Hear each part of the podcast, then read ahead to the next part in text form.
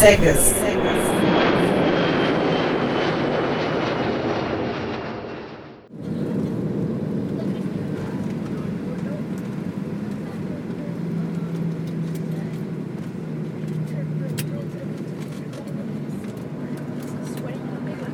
and gentlemen, welcome to Berlin.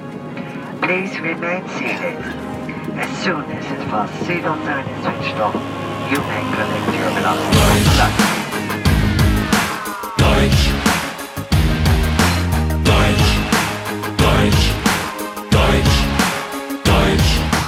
Olá, pessoal! Estamos iniciando mais um podcast do portal Blindando. Dessa vez a gente vai contar tudo o que rolou na nossa viagem para a Alemanha e vai disponibilizar esse episódio Num mês, muito especial. sim, dia 3 de outubro é a comemoração da reunificação da Alemanha. Muito bem. E nesta parte da viagem estiveram conosco vários amigos que aparecerão neste episódio. Alguns que vocês já conhecem, como o Malte, que esteve aqui no Brasil com a gente, e a Ania, que já foi entrevistada no episódio da escalada. Quem mais passou por aqui, Atena? Temos o Alan, que é um colega de escola. Temos a Débora, que é uma colega do Brasil que nos encontrou em Berlim. Temos alguns colegas que estão morando em Berlim, como a Andressa e o Eduardo. Temos os pais do Malte. Temos a Ania, prima do Malte. Eles não falam muito porque eles estão sempre falando em alemão ou em inglês, então vocês vão ouvir eles de fundo. Tem as amigas do Malte, a Teresa, a Kerstin e mais algumas outras pessoas. que fizeram da nossa viagem esta beleza que foi.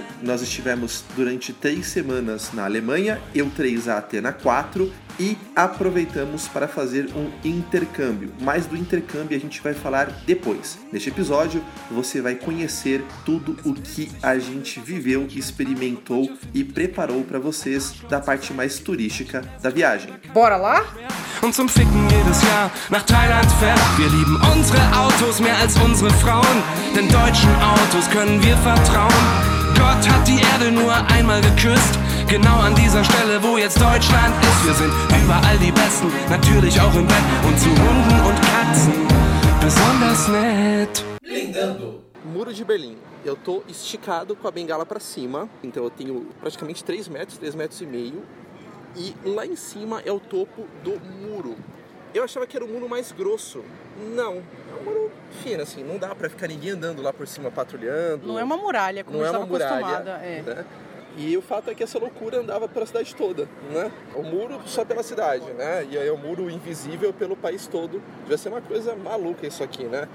O Alan estava explicando pra gente que ao lado aqui costumava haver um, uma espécie de highway, agora é, a gente está numa praça, então as pessoas conseguem obviamente andar. Muro de Berlim, 1961 a 1989.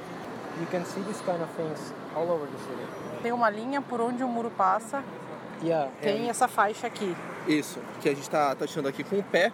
yeah, and in this place you can distinguish whether you're in the east part of Ah, the city. sim. Divide a cidade em leste a oeste.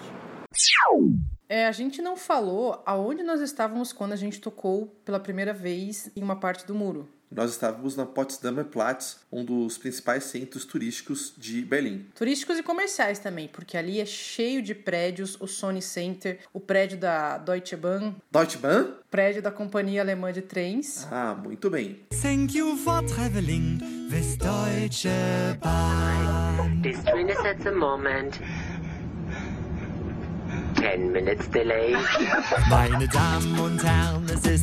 entre alguns outros. Também é uma área com muitos restaurantes, como não poderia deixar de ser, então ela mescla escritórios, muitos de empresas de tecnologia, entre outros, com turismo e conveniências. Ela também é perto de outras áreas turísticas, como o Portão de Brandemburgo, por exemplo. O portão de Brandemburgo, hoje é um dos símbolos principais da cidade, é como se fosse uma passagem retangular. Foi construído na época de 1791, imitando a Acrópolis da antiga Grécia. E nesse retângulo tem várias colunas, então você passa pelo meio dessas colunas. Em cima do portão tem uma carruagem com cavalos e a deusa da vitória. E também outros locais importantes, como o prédio do parlamento, o Reichstag. É um prédio bem icônico porque ele tem uma cúpula de vidro. Também é possível fazer uma longa caminhada dali, da Potsdamer Platz, para Alexanderplatz, que é outro lugar bem importante de Berlim, onde tem a torre de TV, uma torre muito alta alta que de toda Berlim você consegue vê-la. E claro, também tem o Tiergarten,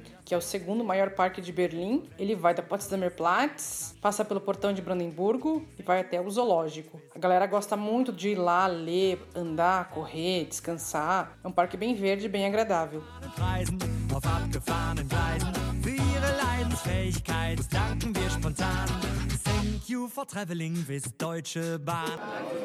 Wo sind jetzt wir? Biergarten. Was ist Biergarten? Biergarten é um restaurante todo aberto, focado em cerveja. Comida tem um pouco, algumas coisas, mas o foco é cerveja.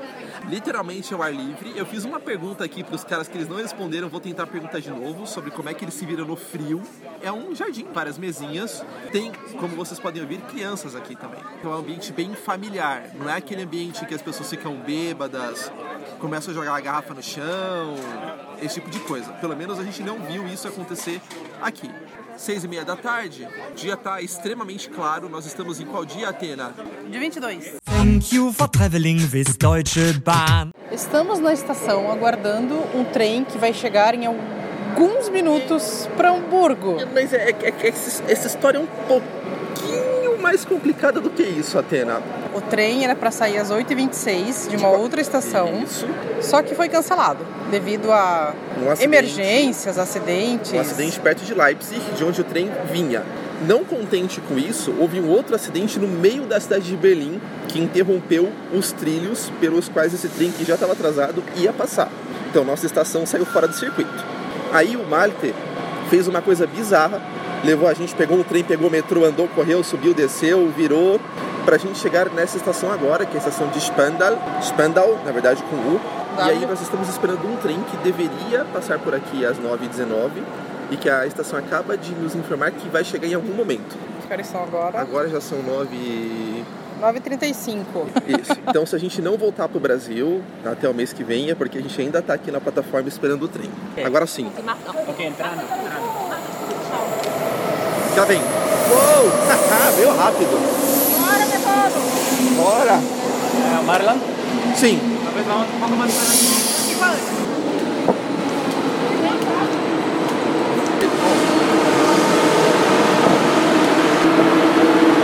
Certo. Esse é o barulho do bichão. Agora, entramos. A gente entrou. Já. É um trem que cheira a cigarro. O trem está lotado. É, tá. E nós estamos bem na divisa de vagão. Temos uma sanfona.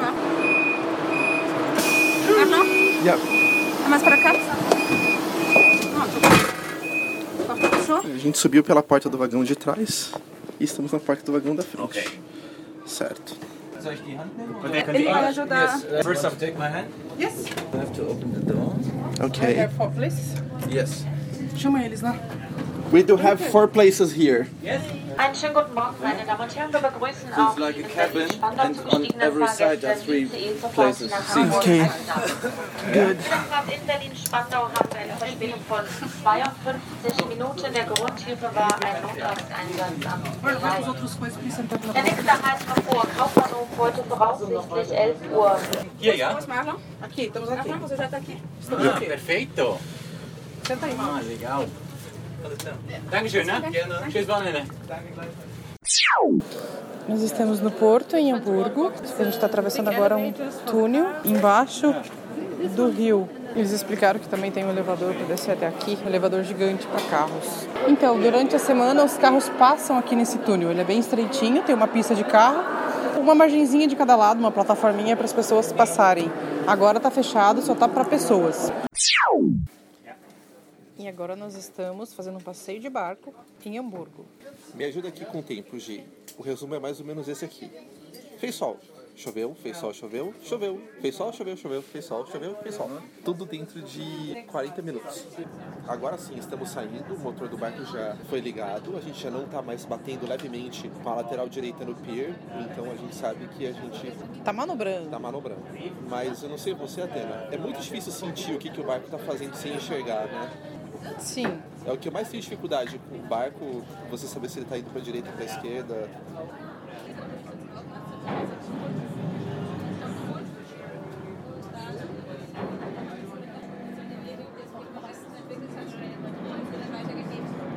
So, welcome on board to the Rantara cruise. We are aboard my ship Fine Again, my boat. My name is Magdalena Windrock. And we will visit the so-called Speicherstadt, the historical warehouse district, and look at the modern long-distance shipping operations. There are some drinks here in the fridge. Feel free to take and put the money in the box. Então veja que a cerveja aqui, as bebidas não são compradas, não tem ninguém cobrando. Você pega e você coloca o dinheiro equivalente numa caixinha ao lado, não tem ninguém olhando. There are four tides per day.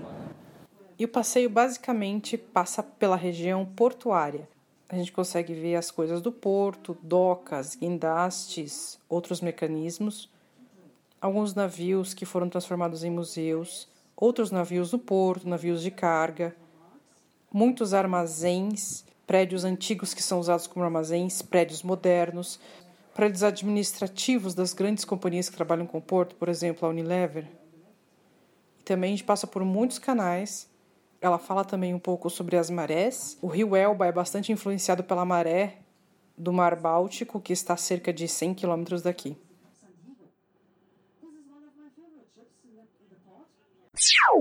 E agora, após o tour pelo Porto de Hamburgo, tem muitos, ainda muitos temperos, tipo sementes. sim, A gente está no Museu das Especiarias. Treco estranho. Esse aí, a, que é isso? a, anis. Essa sementinha aqui. Alho seco, coma. Cadê? Psh, Come. Come ou não come? Alho seco eu vou comer. Não sei nem se pode. Ai, que delícia. Ixi. Das weiß ich. Oh ja. Ó, o negocinho da Índia. Ja, genau.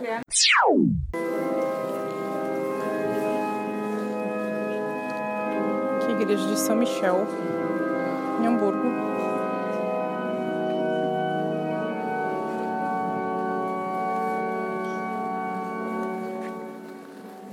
E vamos subir na torre da igreja. Eles vão subir os 400 degraus de escada, mais ou menos. Eu estou subindo de elevador e já tá ótimo. O elevador ó, tá correndo e olhar para o olho dele.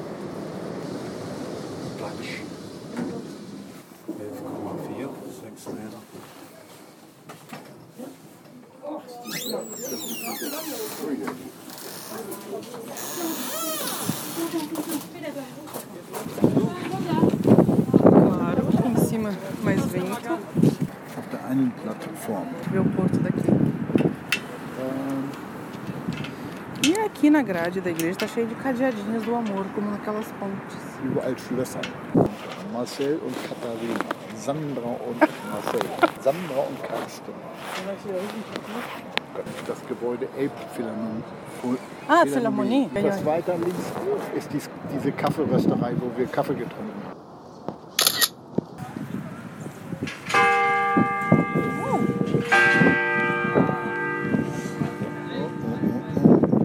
E aí? Alô. Como, como foi a subida? Bem, rápido. Ah, o Walter e a Ania subiram mais rápido. Ah, Eu e a outra Ania subimos um pouco mais devagar porque a gente foi vendo os motores do relógio, dos sinos e outros instrumentos pelo meio do caminho. com qual Ania você subiu? Subi com a Ania que enxerga. Tinham motores de relógio, de sinos, Ah, legal. algumas partes de chão original, com portas que você não, não podia entrar, mas podia ver, algumas coisas assim. É uma caminhada que não é muito puxada, os degraus não são irregulares. Aberto ou fechado? Fechado, Fechado, fechado. tá Corrimão lá dos dois lados o tempo todo. Sim. Eu tive que abaixar a cabeça uma vez só, antes de começar as escadas, numa passagem. É um caminho que dá pra fazer com Sossegado. bastante tranquilidade. A única coisa que você tem que esperar é, às vezes tem pessoas descendo, então tem que ter um Sim. revezamento ali de quem vai quando, onde. Mas fora isso, tá tudo bem. Thank you for traveling with Deutsche Bahn. Um jeito de você reconhecer que você está do lado oriental é quando você vê o, o tram é que você está do lado oriental. Ele Tá. só tem do lado oriental. Agora a gente está aqui na frente do Hackescherhof. É um prédio bem famoso que tem aqui em Berlim. É um prédio que foi construído em 1906. Teve uma parte dele que foi destruída, foi bombardeada, uma parte dele continuou e aí ele foi todo reformado depois que caiu o muro. Ele é um prédio, o estilo dele chama Art Nouveau, é um estilo de 1900, começo de 1900, um estilo moderno. Ele tem bastante ornamentos na fachada, assim, ele tem bastante decoração. Geralmente é com plantas, plantas ou animais. Tem umas formas assim. Mais na, na pintura decoração. ou relevo? Relevo. Se vocês quiserem colocar a mão aqui, dá pra ver um pouquinho. É como se fosse uma textura. E aqui Só tem que um quadro. todo recortado. Isso aqui é vidro? Não. É um vidro. É um vidro, mas Não, é um mármore. É um mármore. E ao redor do mármore tem um quadro de cimento. Exatamente. Bem, uma moldura bem interessante. E aqui funciona o que hoje? Hoje tem residência e tem o Hof. Todos os prédios aqui em Berlim, ele tem um Hof no meio. É uma área aberta, interna. Tem uns que são super grandes, assim. Mas são abertos. São abertos. E essa parte é uma área de convivência das pessoas que moram no prédio. Geralmente tem árvores, tem jardim, assim. Então, esse aqui, por exemplo, é bem grande, porque são vários prédios interligados. Eles se comunicam por esse Hof. No prédio que nós moramos tem um desses. Então tem pessoas que moram no prédio de trás e elas entram Exatamente. pelo nosso prédio, passam pelo Hof. Mas aquele lá é fechado. É, mas ele é fechado. Ele é fechado então. porque ele foi usado como proteção da Segunda Guerra. Mas ele interliga os dois prédios. Então quem mora no prédio, vamos dizer assim, de trás, tem que entrar pelo prédio entrar. da frente, Passar pelo pátio pelo interno. lá. Isso. Então aqui na nossa frente também tem um conjunto de prédios. Tem um dos prédios que foi bombardeado e ele não foi reconstruído. Então é um conjunto de prédios e tem um buraco no meio entre os dois prédios, está vazio. E aí tem um artista, um artista que se chama Christian Boltanski, contemporâneo. Ele fez um trabalho de arte, é uma instalação que ele fez aqui no prédio, que ele colocou umas placas com os nomes das famílias que moravam nesses apartamentos que foram bombardeados. E aí em cada andar, pro lado de fora, aqui em cada andar, Como se fossem as janelinhas. como se fosse a janela, exatamente onde era o apartamento. Colocou a placa nos lugarzinhos que fossem janelinhas. As placas das famílias. A primeira coisa é aqui no chão, é um quadradinho, são Isso. dois quadradinhos aqui de metal dourado. Isso é um trabalho de um artista também. Ele começou a fazer esse trabalho, acho que em 2008, 2005, 2008. Esse trabalho se chama Stoppelsteiner. É uma pedra que você tropeça. Isso tem na Alemanha inteira. Aqui está escrito o nome da pessoa que morava aqui nesse prédio, que era um judeu. O nome dos judeus Provavelmente judeus que foram caçados. Exatamente. Por exemplo, aqui está escrito assim, ó, Hier wohnte, aqui morava Flora Aronsbach, que nasceu em 1869 e em 1943 ela foi deportada e morta em Auschwitz. Ó, esse aqui dá pra ver bem que é um buraco de bala. de bala. E esse aqui também, ó. a gente tá passando mão numa parede. Imaginem que é uma parede de pedra, como se fossem grandes azulejos de pedra, e entre eles tem tipo um rejunte de uns dois dedos de grossura deitados. Ou seja, uma parede bem né? grossa, antiga. Nesses azulejos, vamos dizer assim, tem Hum. as marcas das balas. Não é um azulejo, isso aqui é como se fosse um, um rejunte de concreto por cima do tijolo. Isso. E tem alguns pedaços que você consegue ver o tijolo por baixo, tanto que quebrou. E outros pedaços, a bala entrou e fez um buraquinho redondo. Igual quando a gente faz buraquinho na areia. Ou um buracão, né? Depende da, da- Sim. da, da bala. Agora aqui a gente está na frente de um prédio. Na verdade é é só metade do prédio que a gente está vendo agora, porque uma metade do prédio, a metade da frente foi bombardeada durante a guerra e foi destruída e não existe mais. Então sobrou só metade do prédio, só a metade de trás. E aqui a gente está bem na frente do bar mais antigo de Berlim. O bar tem mais de 100 anos. Na placa ali é uma placa antiga, tá escrito 100 anos, mas eu sei que tem mais. Então, esse bar, nessa época, 1900, antes da Primeira Guerra, eh, Berlim era uma cidade bem, bem viva, assim, bem cultural. Era uma cidade que, até hoje, né, Berlim tem essa tradição de ter muitas festas, balada. E há 100 anos atrás era igual também. As, as pessoas saíam à noite, iam dançar. E esse era um desses bares. E aí, o dono do bar morreu. Eu acho que ele morreu durante a Primeira Guerra, eu acho. Não tenho certeza dessa informação. E aí, a mulher dele começou a tomar conta do bar. Ela chamava Clara. E Klerchen é o diminutivo de Clarinha. Clara. É, Clarinha, Klerchen. E esse lugar hoje, desde aquela época, esse lugar chama-se Klerchen Bauhaus. Esse bar ele funcionou durante 105 anos sem fechar, ele nunca fechou. Ele não fechou durante a guerra, ele não fechou durante o comunismo, o muro, tudo, e até hoje ele ainda existe. Aqui a gente está atravessando, aqui onde seria o Hof, Aqui seria o Hof, mesas para todos os lados. e aqui a gente vai entrar no bar. ó. Então, aqui a gente está. Dentro do bar. Agora nós estamos dentro do salão de dança.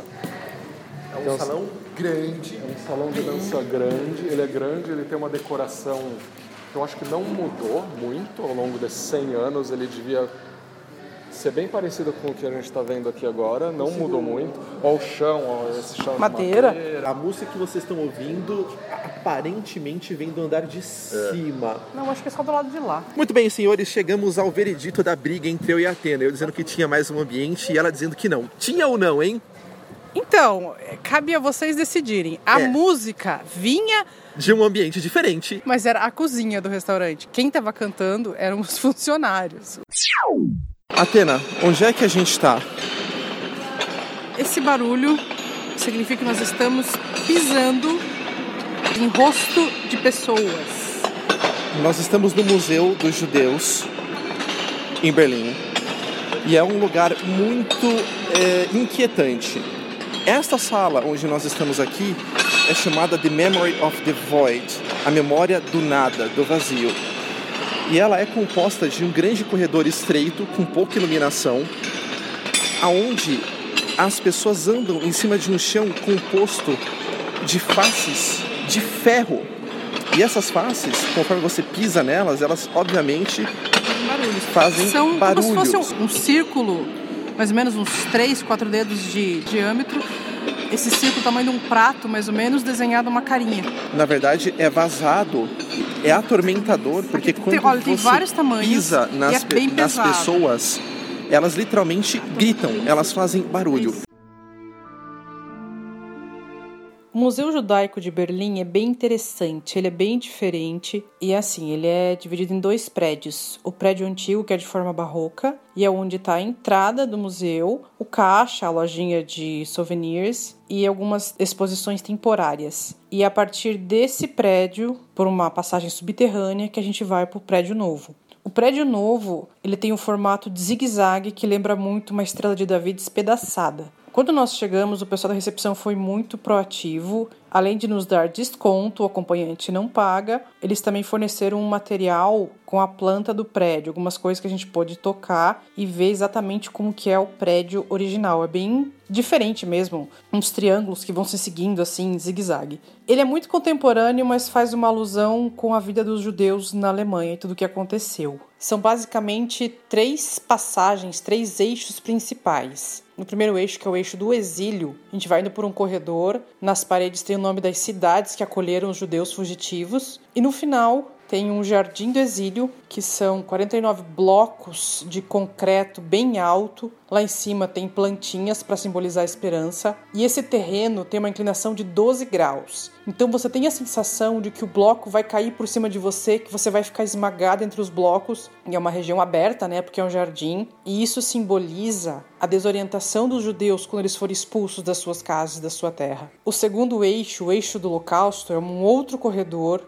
que nas paredes tem fotos, objetos, toda documentação sobre pessoas que foram levadas para os campos de concentração. No final, tem a Torre do Holocausto, que você chega numa sala escura, fria, não tem aquecimento, então no frio é muito frio. Lá em cima é uma torre de 20 metros de altura, lá em cima só tem uma entradinha de luz. Então, assim, é um imenso vazio, uma coisa desoladora. E o terceiro corredor, o mais comprido, é o eixo da continuidade que leva para uma escada. Essa escada leva para o andar superior, onde encontramos aquela sala do Void, o memorial do Void, a sala do vazio. Nesse andar superior tem a exposição permanente que conta cerca de quase dois mil anos de história dos judeus. É impressionante como, pelo menos na parte que é menos de exposição, na parte que é mais artística, você, de uma certa forma, é levado a se sentir desconfortável o tempo todo. Para quem enxerga um pouco, pelo menos luz, que é o meu caso, muitas das instalações você tinha jogo de luz e jogo de som interagindo. E não era uma coisa assim, ah, você entra numa sala e tem lá ou isso ou aquilo. Você andava pelos corredores, pelas passagens abertas e você tinha essas luzes fazendo sempre jogos com o som. Você tinha é, relevo também, então muitas das partes de chão eram muito tortas, subiam, desciam, nada era reto, nada é muito preciso, muito matemático, é tudo meio fora de esquadro. Eu acho que é essa a impressão que eu mais tenho da parte que é mais artística. Desde a torre, que é uma coisa surreal, porque você entra é tudo fechado e é tudo silencioso e tem uma luz lá em cima, até as outras mostras, que mesclam um pouco de documentário com um ambiente planejado para que você não consiga olhar tudo aquilo da maneira mais ou menos comum que quem está muito acostumado consegue olhar quando vai a museus. É um prédio impressionante. Começamos o passeio de barco pelo centro da cidade.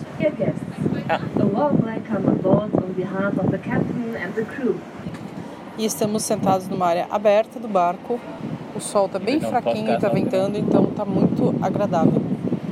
A gente acabou de passar por baixo de uma ponte e essa ponte passa por baixo de uma outra ponte com trilhos do trem. E eu só posso descrever essa sensação como fantástica. O barco dá volta pelo centro de Berlim, então dá para ver muitos prédios, a Catedral de Berlim, a Torre, o Reichstag, o Tiergarten, os museus, bastante pontes, é bem legal. It is a modest yellow house right opposite the Pergamon Museum. This railway line belongs to the train connection between Paris and Moscow. In front of us, you can hardly miss the television tower, rising up above Alexanderplatz. The 368-meter high television tower was built until 1969. It is the highest structure in Western Europe. It was supposed to demonstrate the superiority of the socialist system over the capitalist West.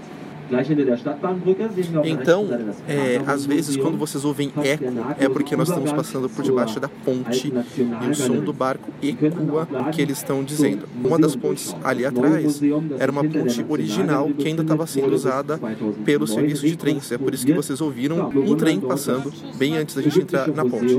Thank you for traveling with Deutsche Bahn. Muito bem, estamos na estação central de trens de Leipzig onde temos música clássica tocando na entrada, na rua, para receber as pessoas.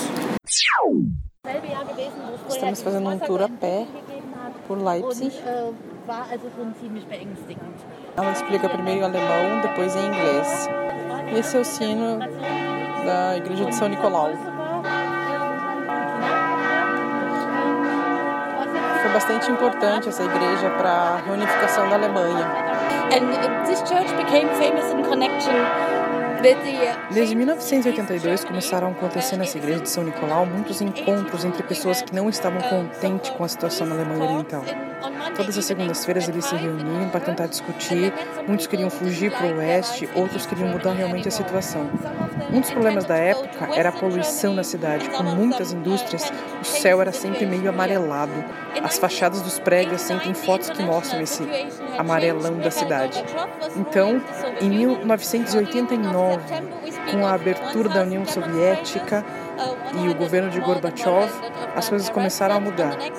Muitos protestos começaram a acontecer e em setembro em Leipzig, cada vez mais manifestantes se reuniam segundas-feiras para demonstrar insatisfação, só que muitos deles eram presos. Mas em 9 de outubro foi diferente. E nesse dia, mesmo com medo, a população se reuniu e juntou 70 mil manifestantes. E aí, as Forças Armadas não puderam lutar contra os manifestantes e foi o primeiro protesto pacífico.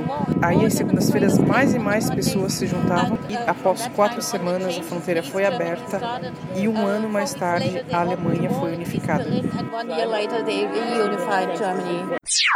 Atena, você não sabe onde estamos, ou sabe? Sei, sei, sei. E onde estamos, hein?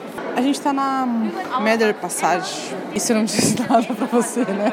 Não, o que que é a Meder Passage? O quê? O quê? de Faust? Claro, cadê?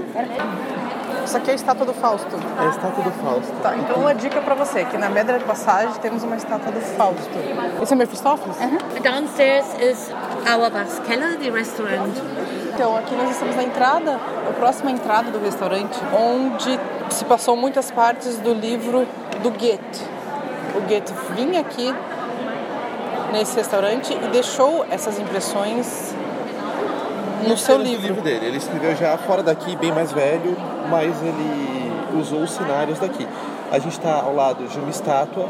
Eu estou passando a De mão nos duas pés, estátuas. Na verdade, duas estátuas. Então está Fausto aqui, com uma vestimenta, e ao lado dele está Mefistófeles, que é uma encarnação do diabo que ofereceu a Fausto a possibilidade de ter qualquer desejo dele é, realizado se ele entregasse a sua alma depois da sua morte. A história é bem interessante, se vocês não leram, vale a pena conferir. E essa estátua aqui, ela tem os pés do Fausto e do Mephistófeles, o pé direito de um e o pé esquerdo do outro, ó, praticamente juntos. Um pouquinho, um pouquinho mais para trás do outro, uma posição bem próxima. A perna do Mephistófeles, ela está inclusive meio que junto aqui, atrás da vestimenta do Fausto. Então agora nós estamos dentro da igreja de São Tomás e vamos assistir um concerto de órgão com o coral de meninos da igreja. Lembrando que este foi o órgão em que Bach tocou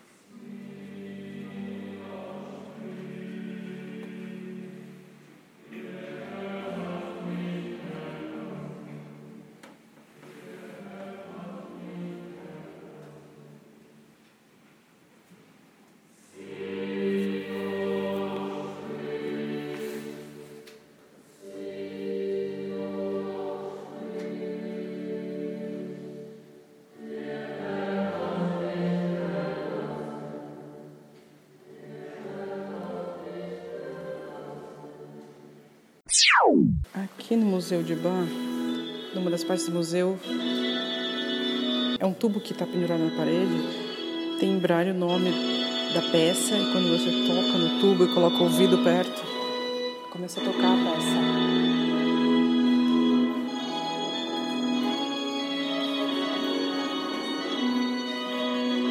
Eu saio de perto dele ele para. Tem vários tubos desse.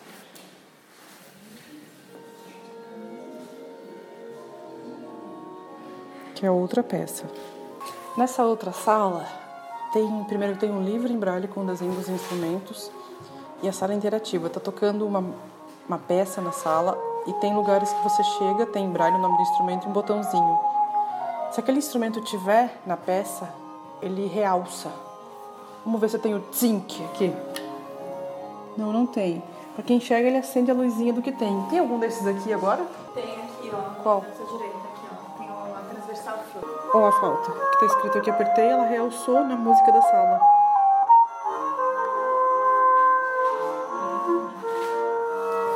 Vamos ver se tem algum outro. Vamos ver realçar o violoncelo agora.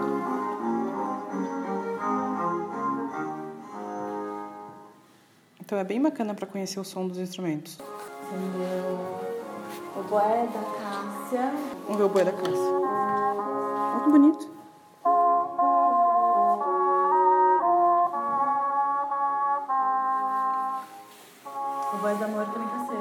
Boi do amor.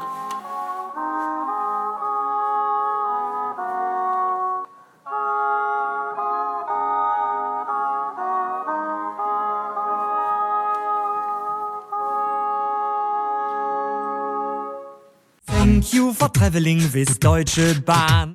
Um dos sonhos que eu sempre tive, desde muito cedo na vida, seria andar por uma via romana. Para quem não sabe o que é, estas eram estradas que sabe-se lá como os romanos conseguiam fazer, retas que cruzavam grandes extensões de caminhos pela Europa inteira. E obviamente elas já não existem mais, pelo menos não na sua totalidade. Mas hoje, aqui em Berlim, eu tive uma experiência mais ou menos compatível. Vocês estão ouvindo agora um trem passar e nós estamos ao lado dos trilhos do trem. Mas o que eu queria dizer para vocês é que este caminho que nós estamos andando leva de Berlim até Leipzig. Exatamente isso. Se você for reto, você vai ter sempre um caminho para bicicletas e pedestres que levam da cidade de Berlim até Leipzig. E se você quiser, você pode andar a pé ou de bicicleta ou da maneira que você quiser até o fim. A gente está andando num trechinho dele, de uma estação do trem mais ou menos até a outra, só para curtir um pouquinho deste caminho fantástico. Essa é uma experiência que, para mim, não é precificável.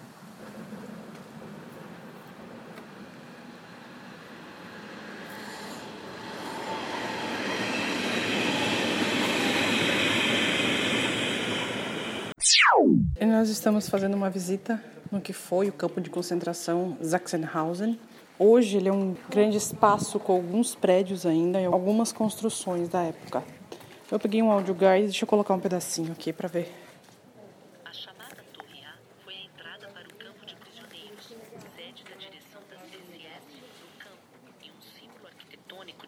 poder absoluto e da submissão dos prisioneiros às arbitrariedades das SS.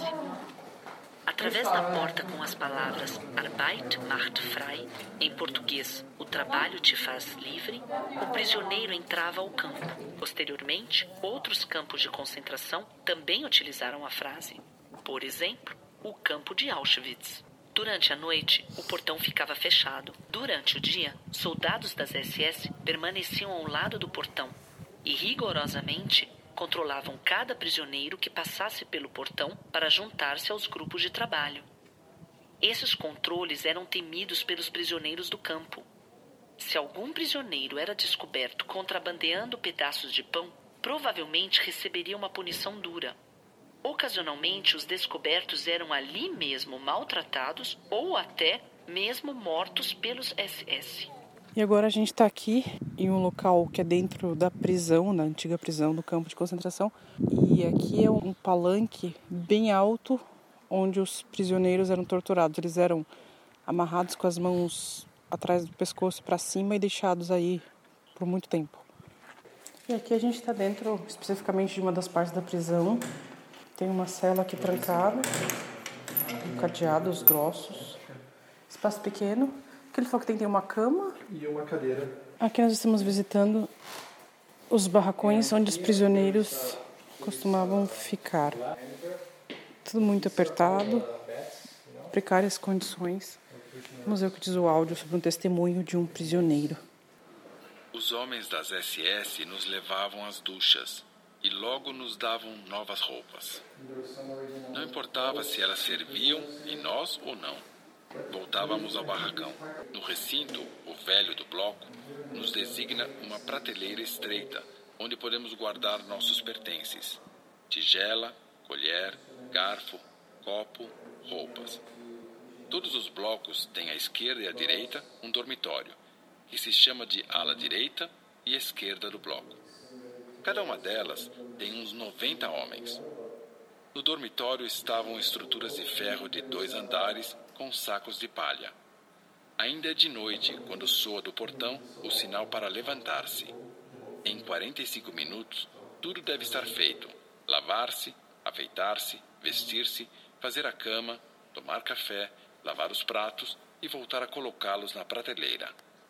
A agitação que pressiona a todos, a pressão nos lavabos, na sala e no dormitório afetavam o sistema nervoso. Alguns caem, alguns reclamam. Quando chegávamos no pátio de controle com os outros, já estávamos esgotados.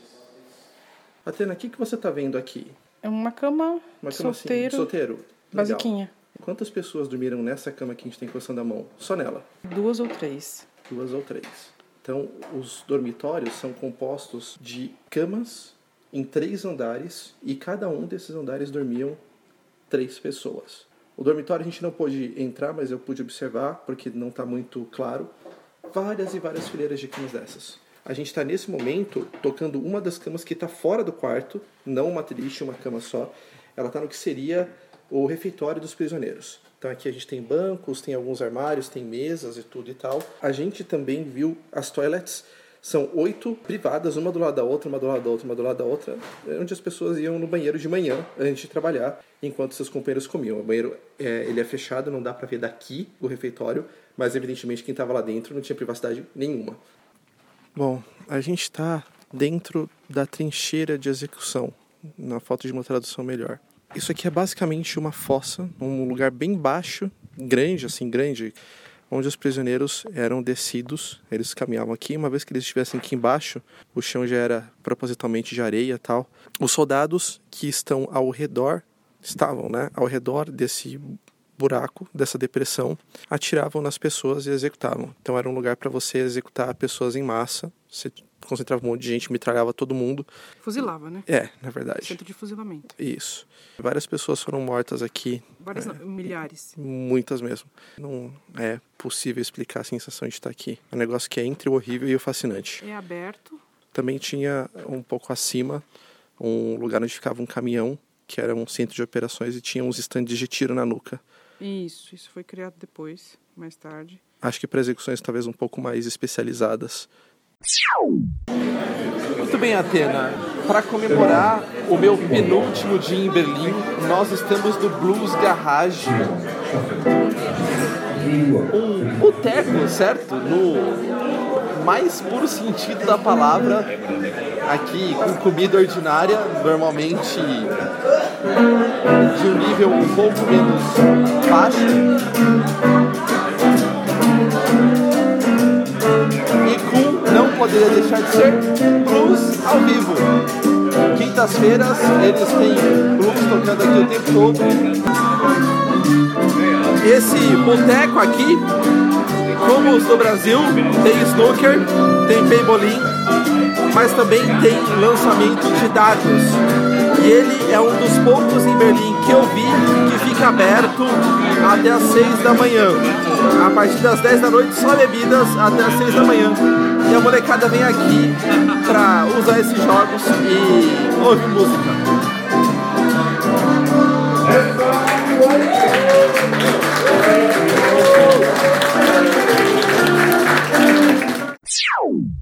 Ué, você por aqui? Pois é, que coisa, né? Na verdade, eu não deveria estar aqui. Aonde eu deveria estar?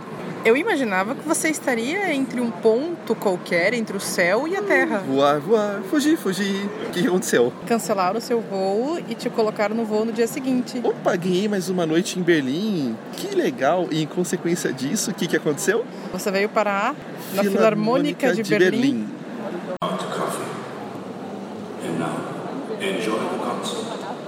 Como que é que ele falou? Thank you for, as much as possible, not coffee. Ou seja, tenta não tossir. Essa veiarada, tudo fumante aqui, É cara. impressionante. Mas vamos ver se eles vão tossir.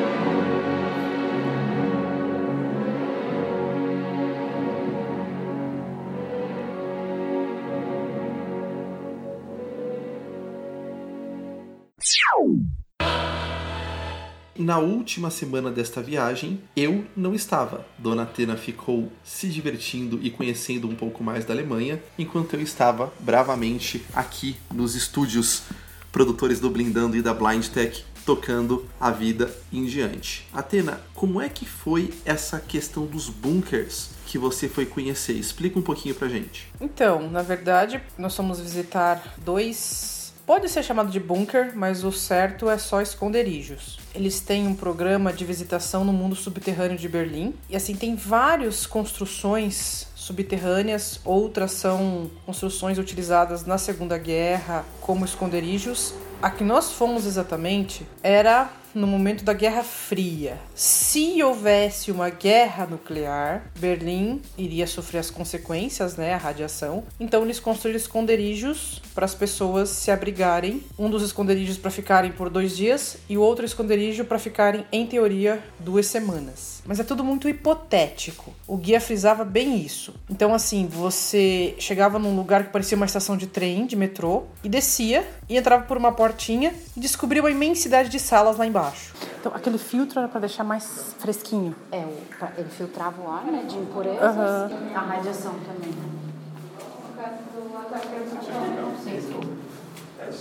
Que nunca teve, na verdade. Nossa, que zigue-zague, né? De propósito. né? Protegia mais do que uma parede Ah, reta. sim, tá. Era em zigue-zague ela fazia, impedia mais que a, a vibração a, entrasse no, no banco. With these handles here, you can produce energy with your muscles. It's my favorite part on this tour because we need two brave volunteers to produce energy with, with the muscles. Two brave volunteers. Energia para quê? Ah, one is here, another here. É tudo, tudo na mão. Uh, not a brave volunteer. É um negócio Ah, assim? okay. É. Uh! button, the green must be A here. luz está acendendo. Eles estão indo. É And uma. now we can change. we need two brave volunteers again. We will change without stopping. Don't stop. they can wait, uh. Bem complexo, tem a troca de ar, você entra numa sala, depois fica ali um tempo, depois passa para outra. A estrutura é toda em zigue-zague para proteger, para filtrar mais o ar, tem estrutura de filtro. É gigantesco, é um mundo subterrâneo mesmo. Um deles, inclusive, a estação de metrô faz parte do bunker. A ideia era que muitas pessoas ficariam hospedadas na plataforma, caso acontecesse um desastre. Então, assim, você entra numa estação de trem, ele começa a explicar que ali era o esconderijo, ele abre uma portinha no meio da plataforma, você entra e lá dentro tem de novo um mundo de salas com um monte de coisas. Então ele abriu uma portinha na plataforma e a gente entrou. Entrou, né? Que louco.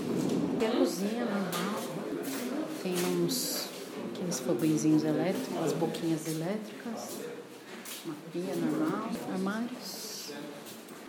Aqui É tipo Harry Potter, só que para sobreviver na Guerra Fria, ao invés de para ir para um mundo mágico. Aliás, essa parte da viagem foi a única parte onde talvez o fato de sermos deficientes visuais atrapalhou um pouco, né, Atena? O que, que aconteceu? Então, na verdade, nós queríamos, eu e a Ania, fazer um outro tour, que era uma construção utilizada na Segunda Guerra para proteger de bombardeios aéreos. É num parque, você sobe uma escada e lá tem toda a construção, só que tá em ruínas. Então é um certo perigo. Tem lugar que não existe mais, que é só um pedacinho, é só alguma coisa assim. Eles acharam muito perigoso a gente ir e não deixaram. Eles falaram que o seguro não permitia porque era um risco muito alto. Pois é, então aí a gente acaba vendo como, às vezes, mesmo em um país mais desenvolvido e tal, essas questões de deficiência visual e o quanto você é empoderado ou não para fazer aquilo que você decidiu fazer, nem sempre é levado em consideração.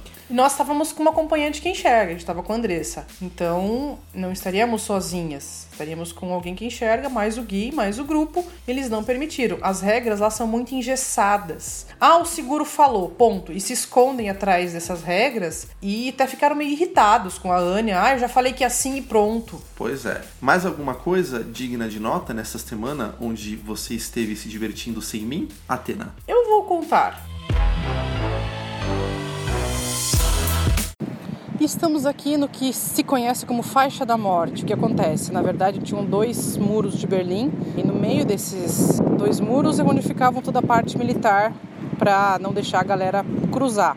E aqui era a parte mais próxima desses dois muros e muitas pessoas tentaram passar aqui, tentaram pular por aqui. Então tem no chão as marcações aonde eram os dois muros e nesse pedaço vazio entre os dois muros, tem algumas marcações no chão de quem pulou. Então tem um círculo de metal com um número que se você colocar no site, você vai saber quem que era a pessoa e tudo o que aconteceu.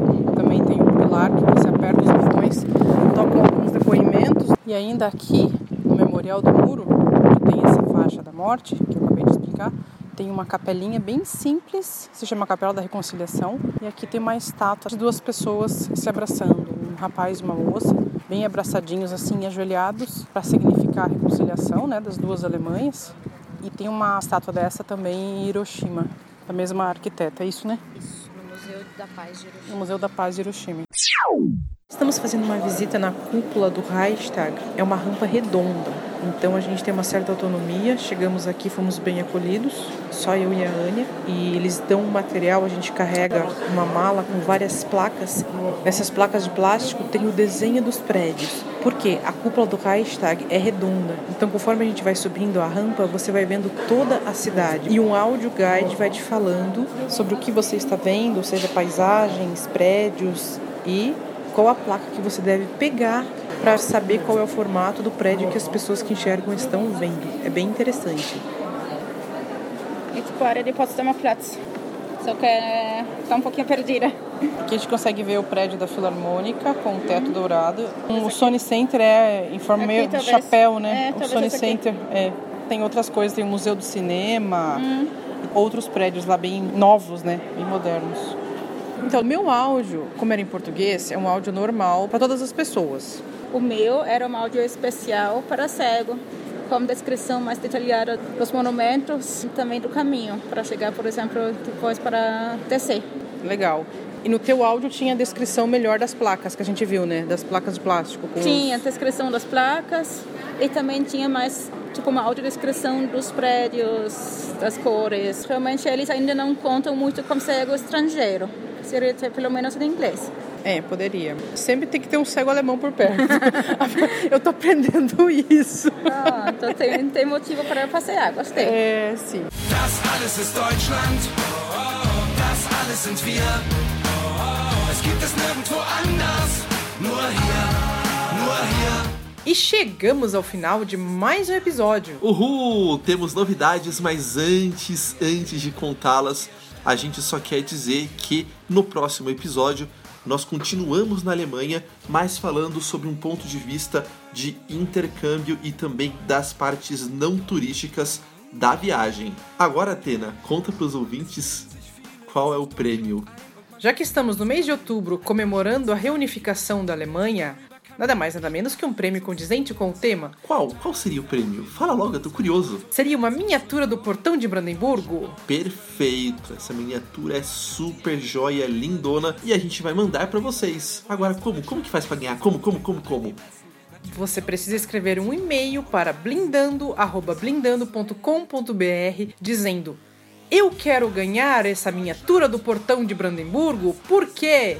É, mas primeiro tem que escrever Brandemburgo da maneira correta. Ah, sim, só serão classificados os e-mails que tiverem Brandemburgo escrito corretamente. Você manda a sua frase e nós dois, com mais dois outros colegas, vamos escolher a resposta mais criativa e mais convincente. A gente só não divulga quais são esses colegas porque eles ainda não sabem disso. E no próximo episódio a gente divulga pra vocês o nome do ganhador ou da ganhadora. E lembrando também, se você tiver alguma outra pergunta sobre esta viagem, manda um e-mail pra gente em blindando@blindando.com.br. Nós responderemos no próximo episódio que sairá no finalzinho de outubro. Alles klar, Athena? Ja. Also, Auf auf Wiedersehen. Das alles ist Deutschland. Das alles sind wir. Es gibt es nirgendwo anders. Nur hier, nur hier. Das alles ist Deutschland. Das sind alles wir. Wir leben und wir sterben hier. Das alles ist Deutschland. Das alles sind wir.